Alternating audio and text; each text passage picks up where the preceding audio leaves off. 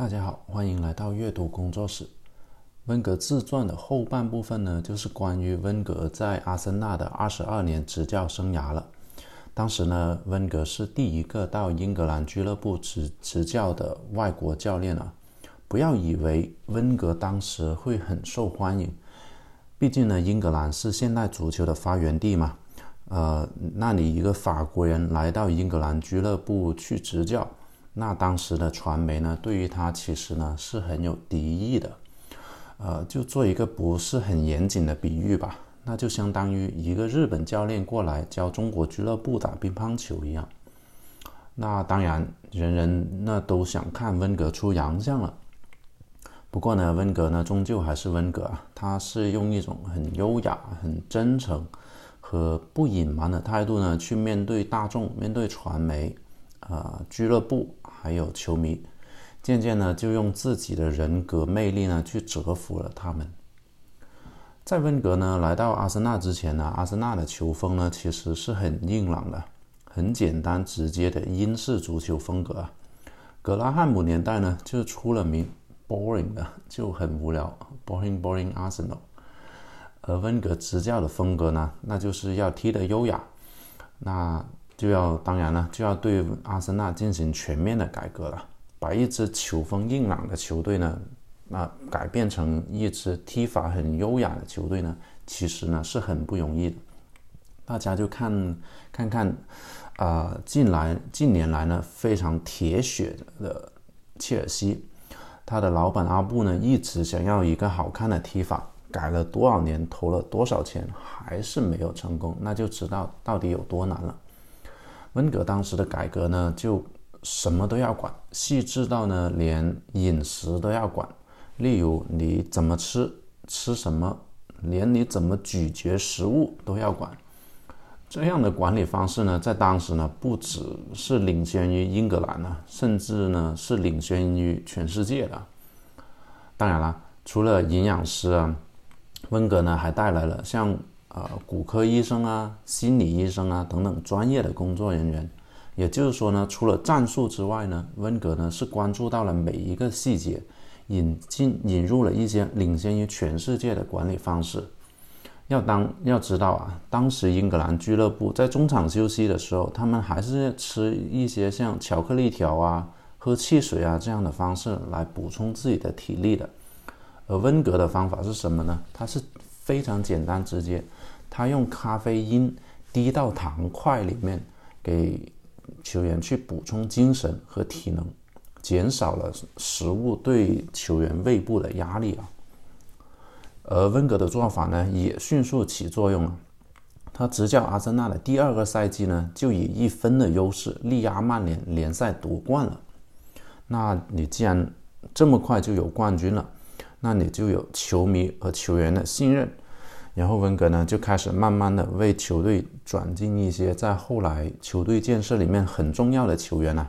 就在四五年时间里面吧，相继转进了像维阿拉、永贝里、亨利。阿什利可、皮雷、吉尔伯托、索坎贝尔、科洛图雷等等，这些在以后球队建设当中非常重要的球员。然后呢，温格呢就提出了不败夺冠这个计划啊。可能呢，在我们外人看起来呢，会觉得不败夺冠这个成就呢，是不是有可能在球队呢就发现自己在一个赛季当中，呃，不败了很多场，然后才开始做的一个这么一个计划呢？啊，其实不是了。不败夺冠的前一个赛季呢，阿森纳就没输过一场的客场比赛了。但很可惜的是呢，那个赛季呢，他们只拿到了联赛第二。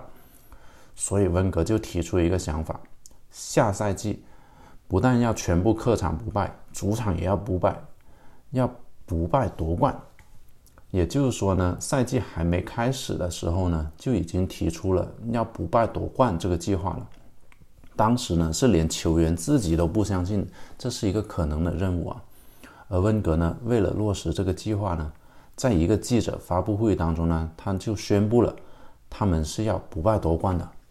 那现在看来啊，当时温格提出这个目标的时候呢，也是有点狂人的样子啊。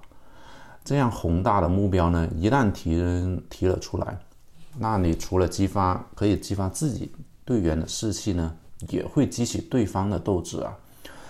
这就相当于向全英超宣战，全英超的球队呢也都会来阻阻击阿森纳这一个目标。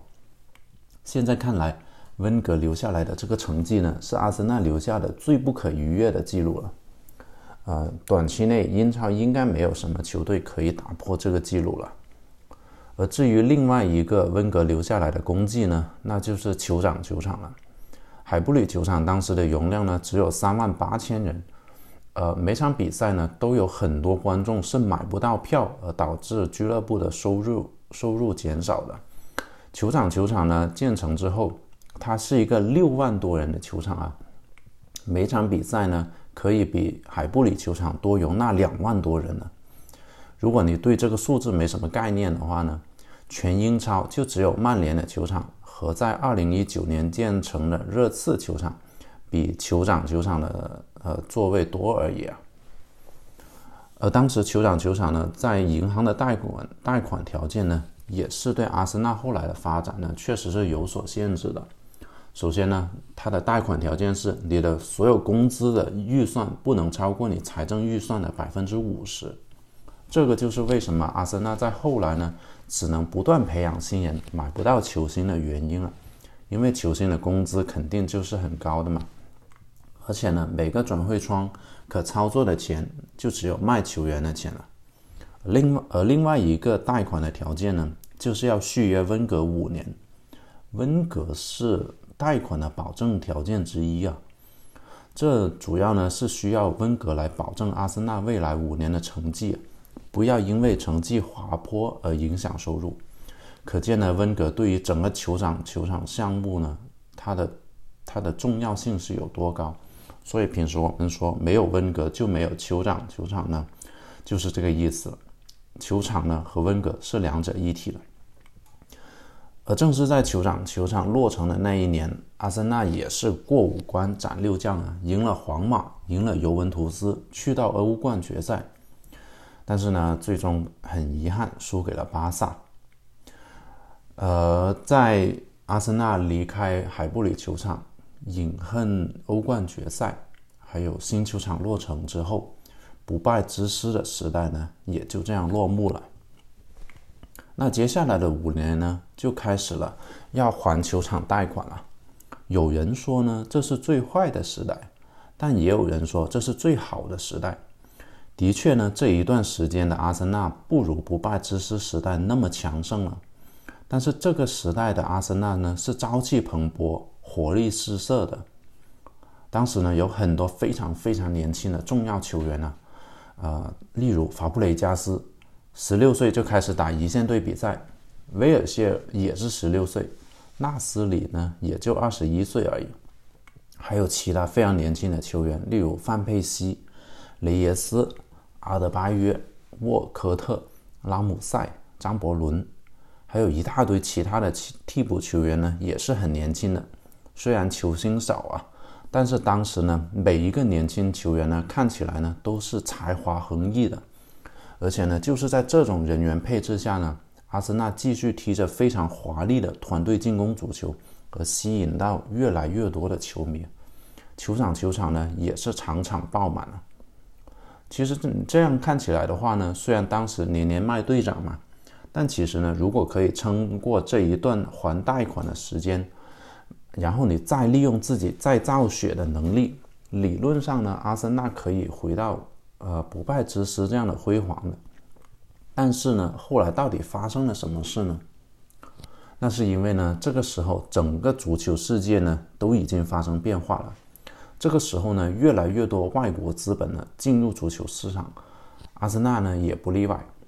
那你一旦有了注资，有了投资人，那就意味着他们对待球队的态度呢，更像是对待一间公司，而不单单只是一个俱乐部。如果一个赛季里面你可以赢几场德比比赛，那固然是好，但是投资人呢，对于利润，对于每个季度的财政表现。其实是更加有兴趣的，而温格呢也觉得，在这个过程中呢，俱乐部里面的人情味确实变得越来越淡，甚至是消失了。像传统俱乐部最重要的三条支柱啊，球队、球员还有训练中心，在新的公司结构下呢，就变得不那么重要了。取而代之的呢，是发掘商业价值的部门、市场营销部门，还有公关部门等等这些非技术类的部门。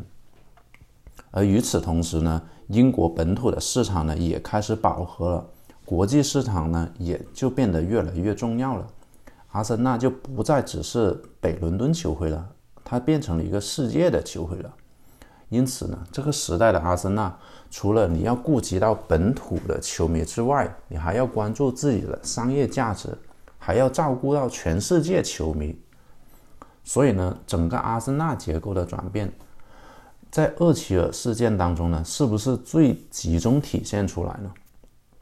确实啊，厄齐尔发表了一个外国球迷不喜欢听的言论，然后之后呢，呃，厄齐尔的位置呢就开始浮浮沉沉了，就用他一会，不用他一会。到了这个赛季呢，明眼人都看得出来啊，阿森纳就差一个进攻中场的情况下，在赛季刚开始报名单的时候，也是不报他的。有人呢就会去分析厄齐尔呢不能给俱乐部带来什么战术利益啊，不符合阿尔特塔战术要求啊等等。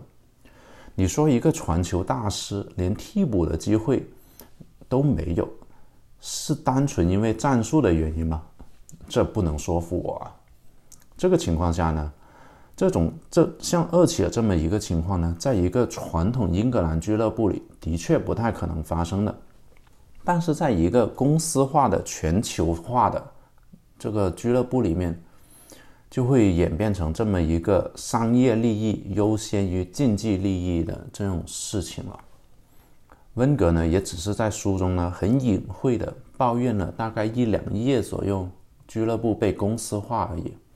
我们现在能看到的一个爆发出来的厄齐尔事件，我们只是看到一个。天知道温格在内部已经经历了到底多少个大大小小这样的商业因素压倒竞技因素的这样的事情，这这一类的事情呢？试想一下，这样的阿森纳又怎么能回到往日不败之师的荣光呢？不过呢，温格呢还是继续继续在他所爱的阿森纳执教啊，直到几乎算是被迫辞职，结束了他二十二年的阿森纳执教生涯。而如今呢，温格在国际足联工作，在世界范围内呢，就负责一些类似类似于培养教练啊、普及足球青训啊，还有跟一些足球裁判方面相关的工作啊。虽然呢，我们总说温格呢有一个 MBA 学位，但其实我从他的自传里面感觉到出来啊。温格呢，还是一个很喜欢足球、喜欢在纯技术方向发展的人呢。对于公司运营呢和市场营销呢，我感觉他的兴趣不是很大。如今的他呢，还在为这球员青训和培养教练方面呢，就做着自己的贡献。